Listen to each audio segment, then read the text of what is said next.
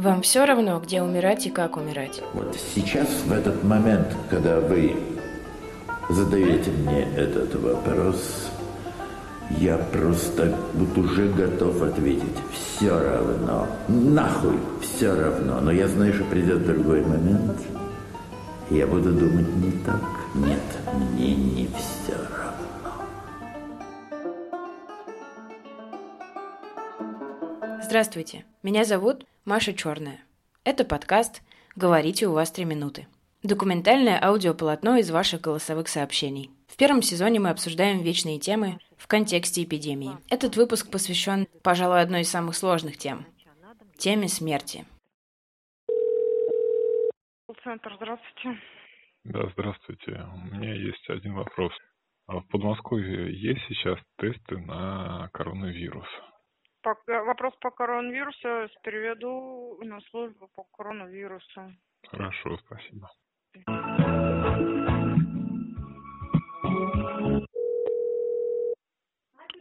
Оператор горячей линии Людмила, здравствуйте. Да, здравствуйте. У меня есть один вопрос. В Подмосковье есть тесты на коронавирус? Гомеотест вот это сдавать? Вы где проживаете? Есть. М-м. А, И Домодедово нет. Вот у меня тетушка живет там, они с Воденцова, она сказала, хотели они сдать. Поехать там просто жесть, там просто, там запись, там это невозможно туда прорваться. а так что вот моя просто. бабушка в Воскресенске. Что нам Мгм. делать? У нее пневмония. Давайте общий вопрос по коронавирусу. Я вас соединю, и они вас будут консультировать, хорошо? Добрый вечер, оператор системы, Наиваксан Александр, слушаю вас. Да, здравствуйте. В Воскресенске сейчас нет тестов на коронавирус, я правильно понимаю? Что значит нет? Мне Везде сказал, есть. сказал предыдущий оператор, который переадресовал на вас, что в Воскресенске нет теста на коронавирус. Вот. У вас что, симптомы? Моя бабушка контактировала с человеком, который прилетел из Таиланда. У нее сейчас пневмония. Она госпитализирована или дома она? Она дома, да. Сейчас я вас соединю с Минздравом. Все есть, и вызовите врача на дом. Ожидайте.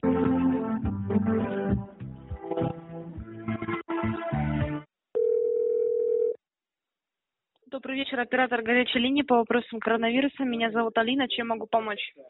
Да, здравствуйте. Скажите, в Воскресенске есть тесты на коронавирус? Что еще раз? В Воскресенске есть тесты на коронавирус? У вас симптомы какие? Не у меня, у бабушки. Она находится в Воскресенске, контактировала с моим двоюродным братом, который при- прилетел из Таиланда э, в промежутке где-то с 10 до 18 марта. Вот, у нее пневмония. Кстати, она отказывается от госпитализации. Все, я ваше заявление отправляю. В течение 24 часов к ней должен подъехать врач. Скорая в Воскресенск так и не приехала. Но эта история вовсе не о борьбе человека с бюрократической машиной и автоответчиком. Игорь, так зовут этого героя, по-настоящему борется только со своими бабушкой и дедушкой. Они не хотят врачей, и они не хотят госпитализации, потому что уже старенькие, и хотят спокойно умереть, чтобы их никто не трогал. Принять это почти невозможно. И что ему делать? Просто оставить их в покое? Они ругаются на него, он ругается на себя за то, что недостаточно много сделал, хотя пытается дозвониться до скорой уже много-много дней. А вот истории тех, кто все же оказался в больнице. Но с другой стороны этого фронта, прямо на передовой. Мое отношение к смерти. Оно у меня достаточно э, такое многогранное, потому что много лет назад я общался с э, людьми, я их называл в шутку бессмертники. Ну, в общем, не помню, как они себя называют. Э, Ну, в общем, люди, которые занимаются научными способами достижения бессмертия. То есть они раз- пьют всякие таблетки в микродозах, таких гомеопатических, потом изучают всякие возможности заморозки мозга или оцифровки сознания. У них даже есть свой клуб, у меня даже где-то есть членская карточка этого клуба и офис на Красном Октябре.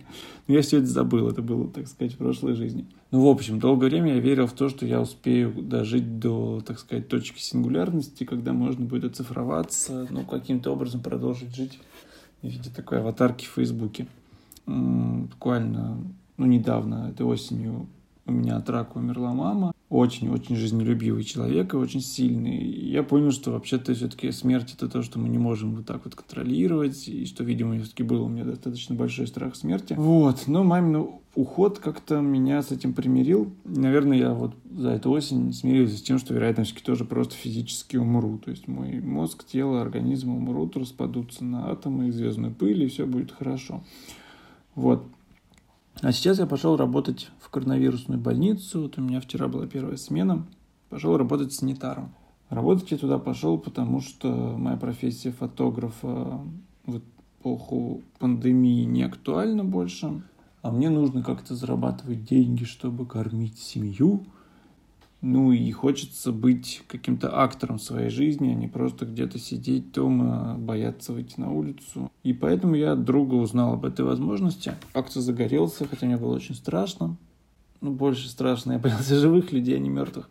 Конечно, работая в реанимации, ты соприкасаешься постоянно с этой такой пограничной темой жизни, смерти. Возможно, кто-то из наших пациентов уже умер. Вот сейчас мой друг работает, и у него состав пациентов немножко отличается от того, что был при мне. В общем, для меня это, наверное, больше не про смерть, а про любопытство и про какую-то даже, наверное, любовь к жизни, к людям. Еще я там думал, когда вот наблюдал за работой врачей. Так странно, что самый главные люди в жизни человека, собственно, акушеры и врачи, когда он на грани смерти, он их не запоминает. То есть, правда, как какие-то такие ангелы, что человек там может там материться грязно или не материться, или просто быть в полной отключке. И потом он даже если захочет благодарить, то, наверное, он сможет найти смену там этих людей, а в целом нет, это какая-то анонимная такая помощь получается. При том, что врачи несут полный персональную ответственность за свою работу. Ну и, в общем, было так любопытно наблюдать, как прям вот несколько человек в этих белых балахонах было бы интересно крылья еще хотя бы рисовать на спине маркером. И они вот борются за этих пожилых зачастую людей, которые их, скорее всего, никогда не вспомнят, не узнают. Следующие сообщения пришли буквально от этого самого ангела в белом халате, от действующего врача отделения реанимации региональной больницы – Герой очень попросил об анонимности. Как вы знаете, сейчас врачей преследуют за то, что они говорят правду. Поэтому актриса и режиссер Полина Шатохина любезно согласилась прочесть для нас сообщение, которое пришло от врача. Вот оно. Как изменилась сейчас моя жизнь. Очень много разной работы, и многие люди показывают свои истинные лица, потому что стресс всегда проявляет весь негатив, который есть в человеке. Кто-то приятно удивляет, но большинство бежит, как крысы с тонущего корабля конечно, расскажу, что происходит, потому что это анархия и преступная халатность. А, тем людям, что не верят в коронавирус, я говорю, давайте мы вас закроем в баню в защитном костюме и сыте себя на ноги. Не ев, не пив по 8 часов, не присев. Все нервничают, очень злятся, нападают друг на друга, потому что люди так в стрессе по профилю отделения. А так, представляешь, тебе еще говорят, покупайте все за свои деньги, только зарплату мы тебе платить не будем – закупать ничего не будем, и вы вообще обязаны работать как рабы. Да, приходилось сталкиваться со смертью от ковида. Работа обязывает к этому. Ты спрашиваешь э, про то, что умирают сейчас в одиночестве. Но пациентов зачастую и раньше, когда попадали в реанимации, не сильно к ним пускали. Да и не нужно людям этого. Я считаю, что проект «Открытая реанимация» ошибочен, потому что чаще всего родственники совсем неадекватно воспринимают реальность. Короче, я бы их не пускала в российские реанимации. У нас есть тяга к западным технологиям, но как там делают? Там есть отдельная комната, куда переводят пациентов, а, которые врачам кажутся бесперспективными.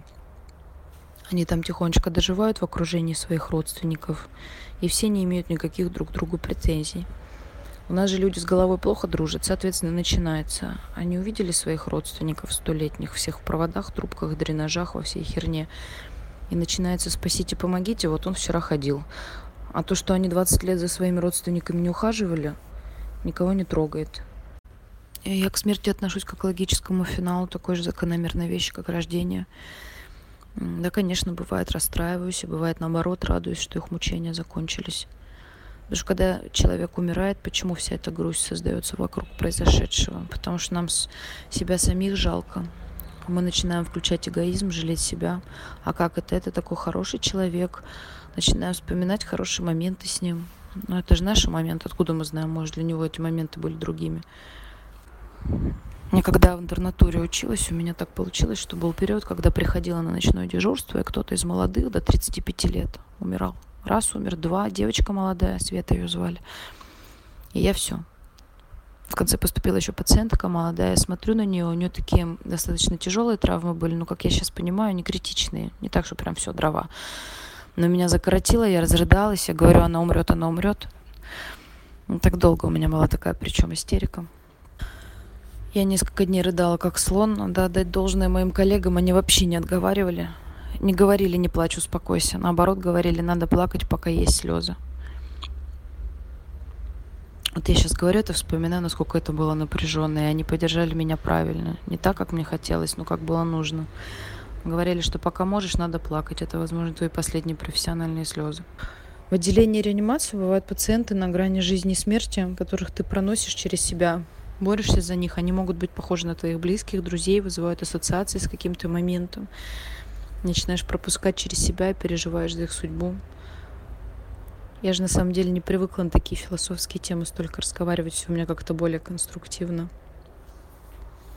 Есть профдеформация, на некоторых пациентах доктора отделения реанимации ломаются. Тот момент, когда ты старался, кого-то тянул долго или нет, вкладывал всю душу в пациента, он взял и умер.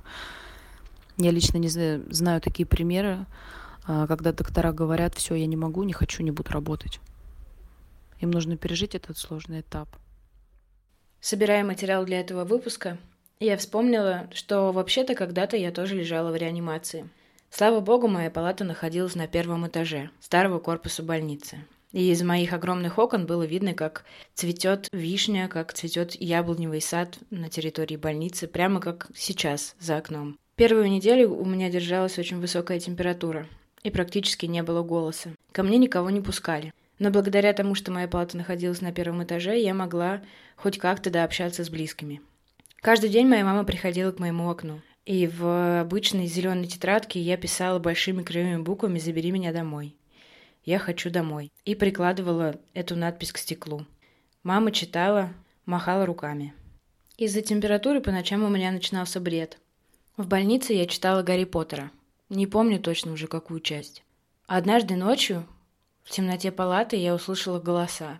Я увидела профессора Дамблдора, директора школы Хогвартс для маленьких волшебников, и мадам Помфри, школьного врача. Они стояли над моей кроватью, вовсе меня не замечая и рассуждая о моей судьбе. Мадам Помфри разводила руками и говорила, что ничего не может поделать, я умираю. И действительно, моя семья и врачи считали, что я нахожусь в критическом состоянии, и не факт, что я выживу. Она сказала, мы же не можем лечить маглов. Тогда Дамблдор сказал, она же не магл, она волшебник. После этого сна галлюцинации на следующий же день я пошла на поправку. Избежав смерти, я оказалась дома, чтобы узнать, что прямо сейчас моя бабушка находится в больнице и умирает от рака. Следующие герои в каком-то смысле профессионалы от смерти. Первый из них – это Григорий, бывший судмедэксперт, а второй – Илья. Он занимается похоронным бизнесом на анатомии сразу стартуешь и начинаешь заниматься трупным материалом, но это уже не, не, нечто необычное для тебя. И да, то есть как бы труп, он воспринимается исключительно как биологический материал.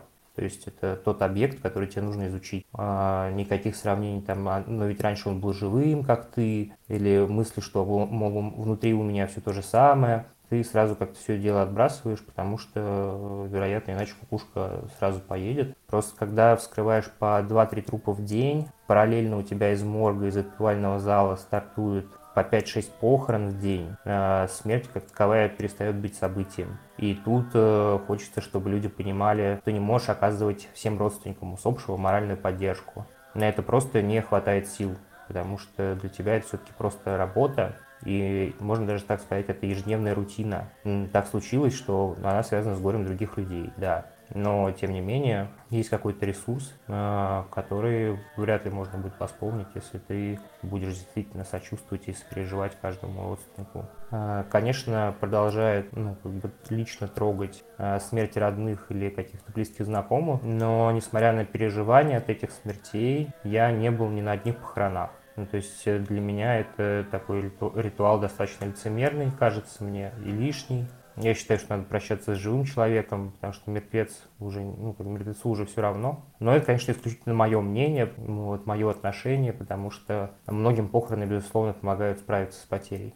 А, подумал по поводу таинства смерти. Все-таки это необычный процесс. Вот. Но в то время, когда ты работаешь, ты не воспринимаешь свою работу как что-то сверхъестественное. Ну, диковинное. Диковинное, да. Но у меня есть маленькая тайна. Э, когда, например, я возвращался поздними зимними вечерами в своей текстильщике, то я шел и думал примерно такое. Не смейте меня грабить, я работаю со смертью. И представлял, что за мной армия мертвецов, как в «Властелине колец» за Арагорном стояли. Хотя медицина – это такая область достаточно суеверная, судебная медицина особенно суеверная – вот. И в интернатуре мне один старый эксперт сказал, что есть такая примета, что не стоит обижать эксперта, потому что это обязательно обернется обратно. Ну, из той же оперы у нас было, если нож упал в секционный, то это к убийству. Естественно, да, задумываешься о своей смерти. А у меня даже есть свой личный рейтинг причин. Внизу в самом это э, утонуть или сгореть.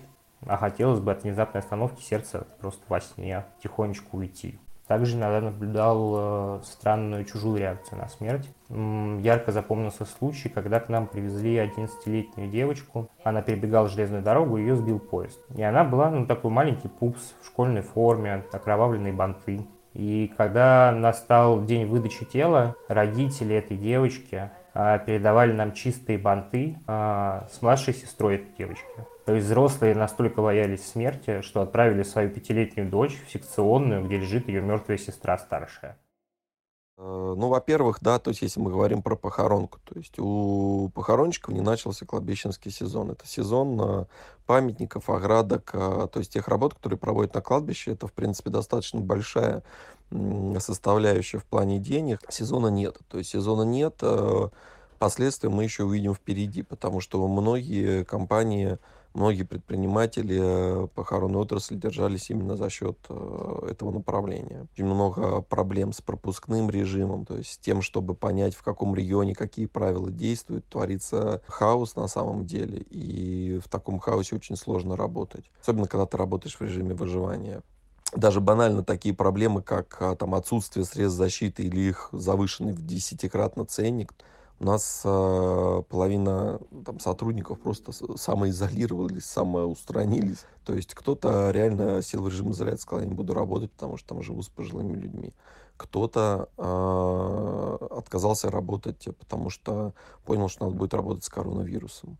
А, там, плюс, то есть реально увеличился объем за счет э, коронавирусных смертей и нам приходится, собственно, с этим справляться еще и уменьшенным э, составом. То есть я вот тоже э, езжу, какие-то участия принимаю, и такой, знаешь, режим а то ли спишь, то ли не спишь, то есть вот, вот что-то что такое. Про сами захоронения коронавирусных тоже это отдельная история, потому что сейчас есть рекомендации Роспотребнадзора, в крупных городах их, в общем-то, соблюдают, а, работа с телом с повышенными мерами предосторожности, упаковка тела в двойной герметичный пакет с просыпкой хлором, там, обработка гроба изнутри, снаружи, гроб закрытый, соответственно, контакта с телом нету, районные центры. То есть там ситуация похуже, потому что где-то кто-то пользуется первой версией рекомендаций, где еще не было про а, закрытые гробы, то есть отдают как-то так. По, по факту никто ни зачем не следит. Просто, ну, гипотетически есть вероятность того, что кто-то где-то просто откроет этот гроб, там издалека посмотреть на умершего. Что будет, как будет, а, непонятно. То есть на самом деле мы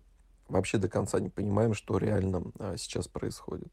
Что касается онлайн-похорон, вот на самом деле, допустим, мы там услугу эту ее и ранее предоставляли, как бы, да, то есть были у нас, установлены камеры, и можно посмотреть в любой момент, подключиться там как бы э, к прощанию, да, в похоронном доме. Редко было, когда родственники где-то находятся в другой стране, не могут прилететь, ну, то есть вот такие ситуации. Сейчас я тоже сильно прям какого-то большого увеличения конкретно по этой услуге не заметил. Другой вопрос, что многие похоронные агентства подхватили, Э, эту тему. Но подхватили скорее, я так понимаю, все-таки, что просто хайпануть, то есть за счет того, что об этом сейчас говорят, да, то есть, ну, кто первый сказал, что мы внедрили, там, условно, того там побольше порекламировали. Мое мнение такое, что в, в этом дело. Онлайн-сервисы наши начали развиваться в плане заказа, прием заказов, вот это да. То есть там уборки могил, э, памятники. И сами похороны, это тоже круто, потому что заказывают похороны в интернете. И это показатель, вот, и были даже ситуации, когда просто, то есть, говорили, как бы, морг, умерший, фамилию, похороны в интернете, оплата в интернете, просьба, как бы, полностью без участия родственников провести все процедуры. В отношении меня, да, то есть, как, э, как я отношусь к смерти, и к смерти сейчас, и к погребениям, к церемониям. То есть я же всегда был за адекватность, за честность, за нормальный цивилизованный подход.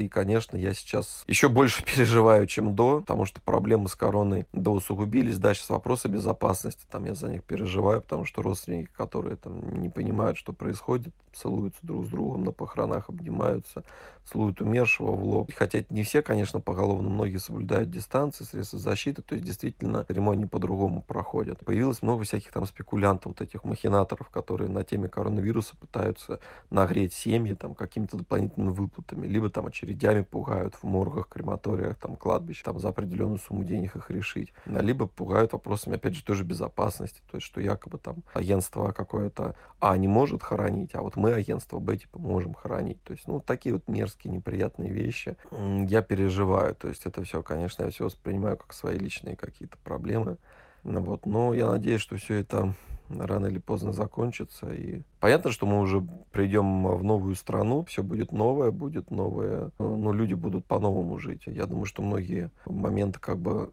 которые сейчас принимаются как нечто неординарное, оно будет частью нашей а, жизни повсеместно. Конечно, я тоже задумывалась о том, какими будут мои похороны. Я знаю, что все будет так, как будет удобно моим близким. Мне же будет уже все равно. Нравится мне одна идея. Я очень люблю принимать ванну. Так что я сказала своим близким друзьям, что вместо памятника и уж тем более креста на моей могиле они могут поставить просто ванну. Достаточно будет такой, какие дачники ставят на своих участках. Если уж захочется чего-то совершенно невообразимого, то ванна, конечно, должна быть мраморной. Вода будет набираться сама от дождя, и цветы можно кидать прямо внутрь. А мой друг много лет назад сказал мне, я хочу, чтобы меня забыли. И я его тогда вообще не поняла. А потом, спустя много лет, поняла. Мы все иногда представляем себе свои похороны. И даже молодые люди, я совершенно точно знаю, потому что мне рассказывали об этом. Ну и чем старше мы становимся, тем чаще это представляем, потому что это уже, уже это уже реальность, это уже недалеко, не так уж далеко, как раньше. Это утешительные такие представления о том, кто придет, как все это будет, и хорошие слова, и ритуалистика, и все такое. Но это, мне кажется, это про тщеславие. Мы хотим, чтобы было все даже после нашей смерти как-то, чтобы это поддерживало наше внутреннее статус-кво. А вот сейчас все это сломалось. Сейчас нельзя похоронные процессии, нельзя поминки, ничего такого нельзя. И это удивительно. Я недавно видела съемки как хоронят, по-моему, в Нью-Йорке, на каком-то острове, где раньше хоронили э, тела бездомных, неопознанные тела, невостребованные. Теперь там громадная яма и грубые такие ящики вплотную друг к другу, и их заливают цементом перед тем, как закопать. И, на мой взгляд, это колоссальная совершенно вещь, потому что какой должен произойти переворот в сознании человека, который вдруг представит, что это, возможно, его вариант похорон. Там, где уже не будет места ни снобизму, ничего, похоронят просто тело, как, как в Евангелии, прах к праху, а, с телами тех, кого ты не то чтобы, ну, брезговал, не считал своей ровней, теми, кто никому не нужен, кого никто не знает.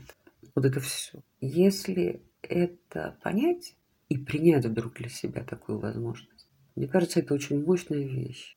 Я вот не люблю этого слова, но это, это такая духовная практика. Это такое озарение, может быть, про то, как все устроено, про всю жизнь. В буддизме есть практика боли.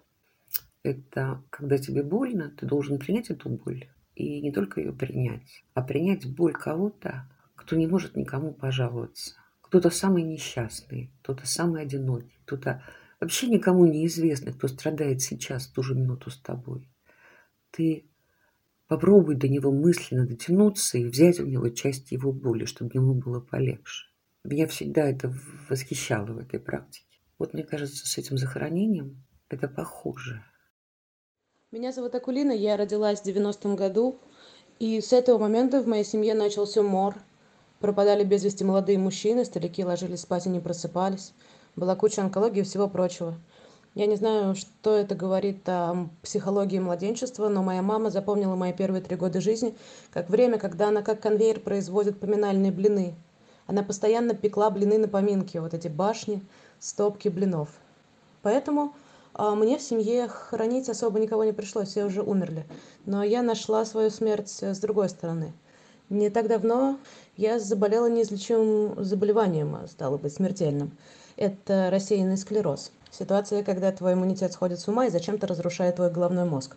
До постановки диагноза мне приходилось переживать пункции печени, э, пункции спинного мозга, кучу всяких анализов. И это упаковывало меня каждый раз в стационаре. Последний раз я оказалась там под Новый год, под Новый 2020 год. Со мной в палате оказалась женщина 31 года. Ее звали Мата. Она была чеченкой, на мой вкус, самой красивой чеченкой на земле. И э, когда я спросила ее, что значит это имя, она ответила, не поверишь, это значит смерть. Э, мы долго шутили о том, что вот я и встретила под Новый год свою смерть в палате, как и положено, в стационаре. Я выписалась через две недели, мы очень сильно сдружились. Когда я собралась э, уходить, чуть раньше, чем нужно было, меня дома ждали дети, э, она очень попросила меня остаться, прям со слезами на глазах, но я ушла. Мы поговорили о наших планах у лифта, и на следующий день она пропала, хотя она из тех девушек, которые не выпускают телефон из рук. А вечером к телефону подошла ее сестра и сказала, что маты больше нет, что она умерла от оторвавшегося тромба.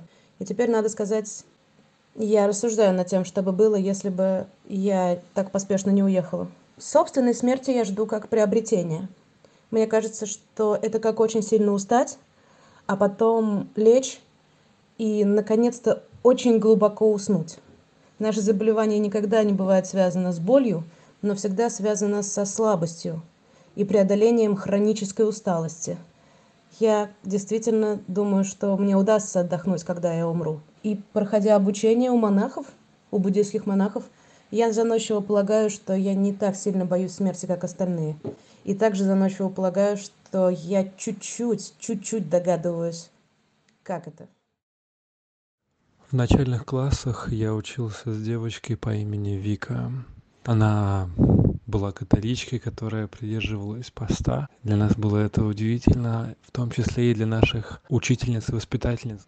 Потом, после начальных классов, мы поступили каждый в своей школы, но я в какой-то момент узнал, что мы живем на одной даче. Это было однажды, когда загорелся дом через 4-5 улиц, все стали приносить шланги, ведра, все, что могли, чтобы потушить огонь. Там я увидел ее, у нее были большие глаза, короткая стрижка. И мы познакомились там, на дачах. Я стал часто ходить на дачу к ее бабушке и дедушке. Мы проводили вместе время. А потом она неожиданно исчезла. Спустя 2-3 года я стал переписываться со своей одноклассницей и спросил ее невзначай, что случилось с Викой, где она, как она, потому что они были закадычными подругами. И Ира ошарашивает меня тем, что Вика умерла.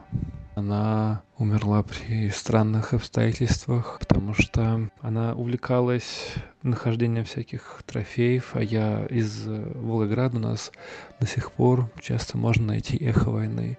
И вот они нашли какую-то землянку, в которой оказалась мина или же что-то наподобие. В общем, она вместе со своими товарищами погибла под завалами. Умерла от эхо войны. Для меня это было большим шоком. Недавно у меня умерла бабушка, и я ничего не почувствовал. Я узнал это, об этом от своего отца. И долгое время я использовал это как фразу всем, кто спрашивал, как у меня дела. Я говорю, ну, бабушка умерла. Потому что я не очень люблю говорить о том, как у меня дела, потому что я сам не знаю, я не вербализирую, я не осознаю, я не думаю об этом. И вот у меня умерла бабушка, и я ничего не почувствовал. А смерть Вики до сих пор напоминает мне о себе. Не знаю чем, не знаю почему, то ли от того, что она была такой религиозной, верила в потустороннюю жизнь. И одной из первых, как мне кажется, я не знаю судьбу всех остальных выпускников той начальной школы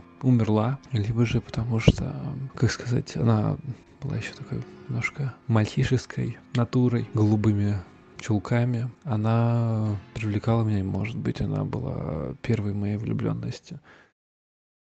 Здравствуй, Маша. Это о смерти и об ощущении смерти. Сейчас я живу в Подмосковье с подругой. Мы довольно много гуляем, потому что здесь безлюдно. Иногда ходим по железнодорожным путям, так как других путей зачастую не бывает. У меня была попытка суицида, и когда сейчас ко мне возвращаются эти мысли, я иногда думаю о поездах, и моя близкая подруга тоже часто говорила мне, что она легла бы под поезд в какие-то моменты своей жизни. И когда мы прошли по путям первый раз, мне приснился сон, что поезд задавливает не то меня, не то кого-то еще. Теперь, когда я оказываюсь рядом с поездами, я чувствую что-то фатальное и будто бы необратимое.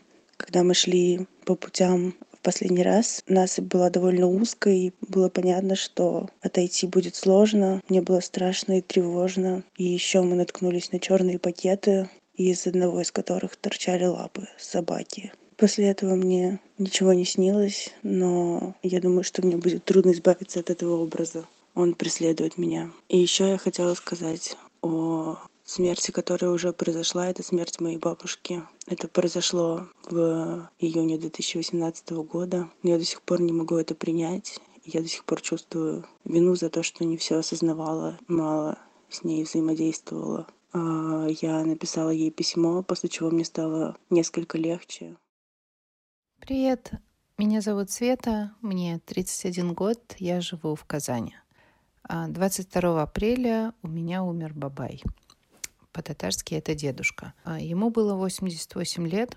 Он долго болел, как говорят, угасал. И за пару недель до этого мама предупредила меня, что это может произойти.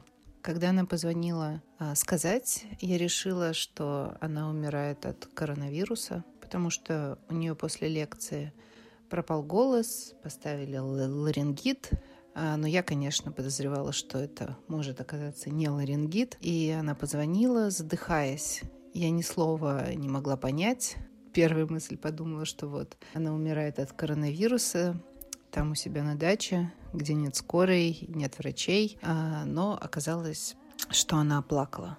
Все мои европейские, почти все московские друзья уже сидели в карантине, но города еще не закрыли. И на следующий день мы поехали в деревню. По дороге мы говорили о вирусе, симптомы, прогнозы, как защититься, как не передать, как в Китае, как в Италии.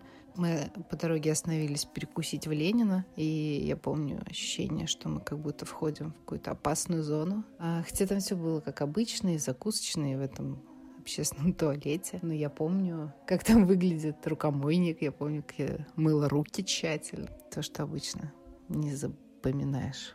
Когда мы приехали в деревню, мы сразу пересели в машину с надписью «Ритуальные услуги». И мой дядя Рейс называл ее не иначе, как катафалк.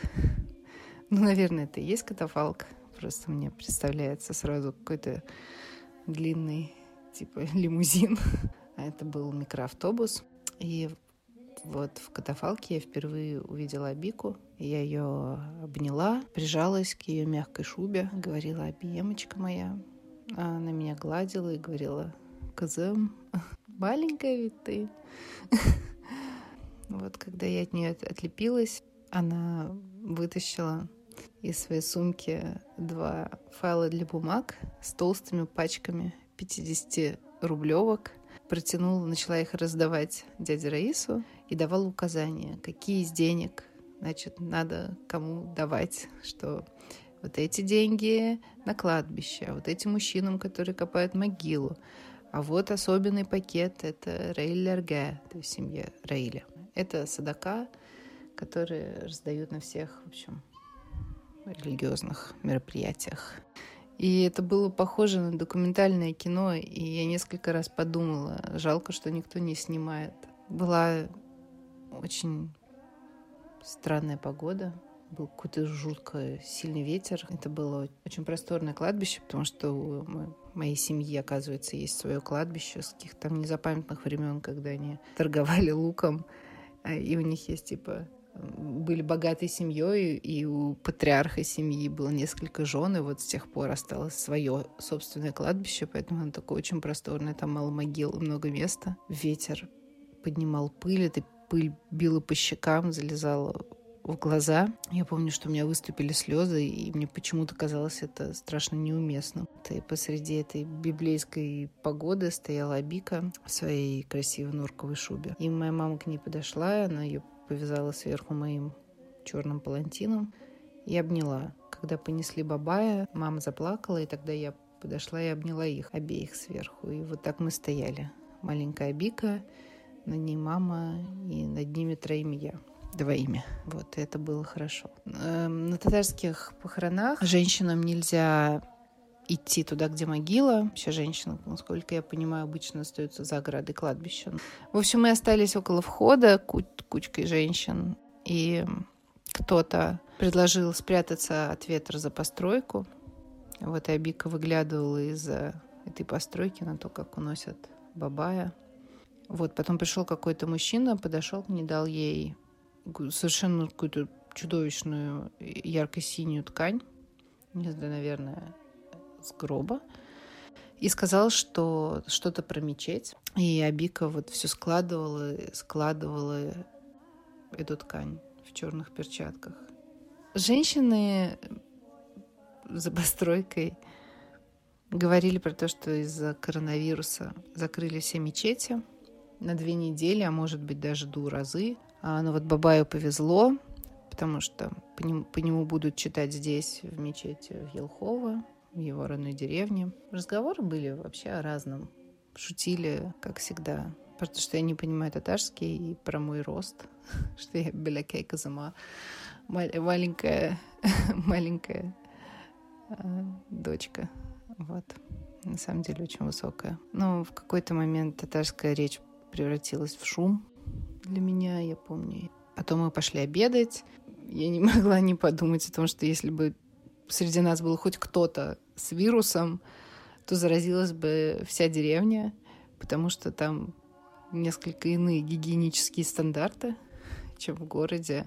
Сейчас уже прошло больше 40 дней, началась ураза, мечети так и не открыли пока, и никто из тех, кто был на похоронах, не заразился коронавирусом. Все время, что мы были там, я как-то пыталась увидеть в Абике боль от того, что ушел спутник всей ее жизни, но она была такой, как обычно. Вот. Но за обедом, в общем, дядя Рейс начал рассказывать какие-то смешные истории про Бабая, но я их не понимала, потому что они были на татарском. Абика смеялась смехом, про который не, не, непонятно, это смех или плач.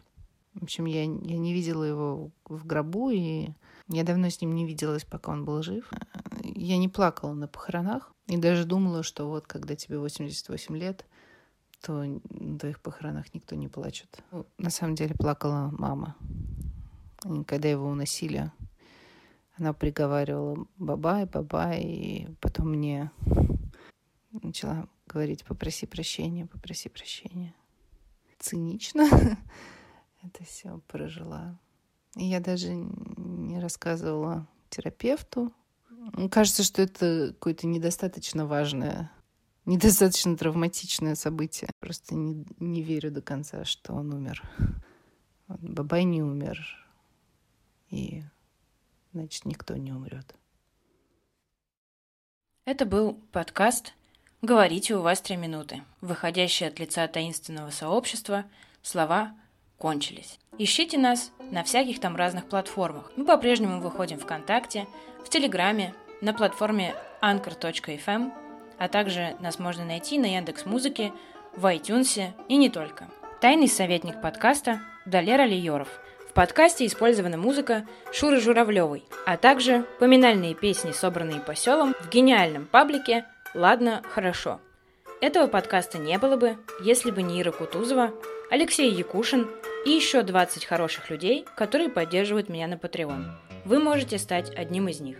Следующий выпуск подкаста посвящен необычным местам, в которых люди оказались во время карантина, а также бегству из города. Если у вас есть история на эту тему, а также на тему детства, может быть вы родитель и оказались на карантине с детьми, своими или чужими, говорите. Вы можете прислать свое голосовое сообщение в наш телеграм-бот. Ссылка на него есть в описании. Если вам понравился этот маленький, гордый и независимый подкаст, сделайте репост, расскажите об этом кому-нибудь, поставьте нам оценку, напишите отзыв. Не вешайте нос.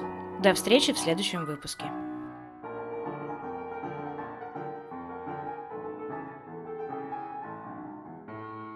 Я уже две недели живу на даче. Мой брат присылал сюда свою удюху, я пришлю свою. Посадили пять облепиховых деревьев и две елочки. Грязь под резиновыми сапогами, которыми идешь по ней, по мягкой грязи, а вокруг мерзлые поля и летают чибисы. Вы знаете, как поют чибисы? Как инопланетяне, которые хотят установить с вами связь. Я живу в коммуне, где живет э, около 30 человек постоянно, 22 комнаты.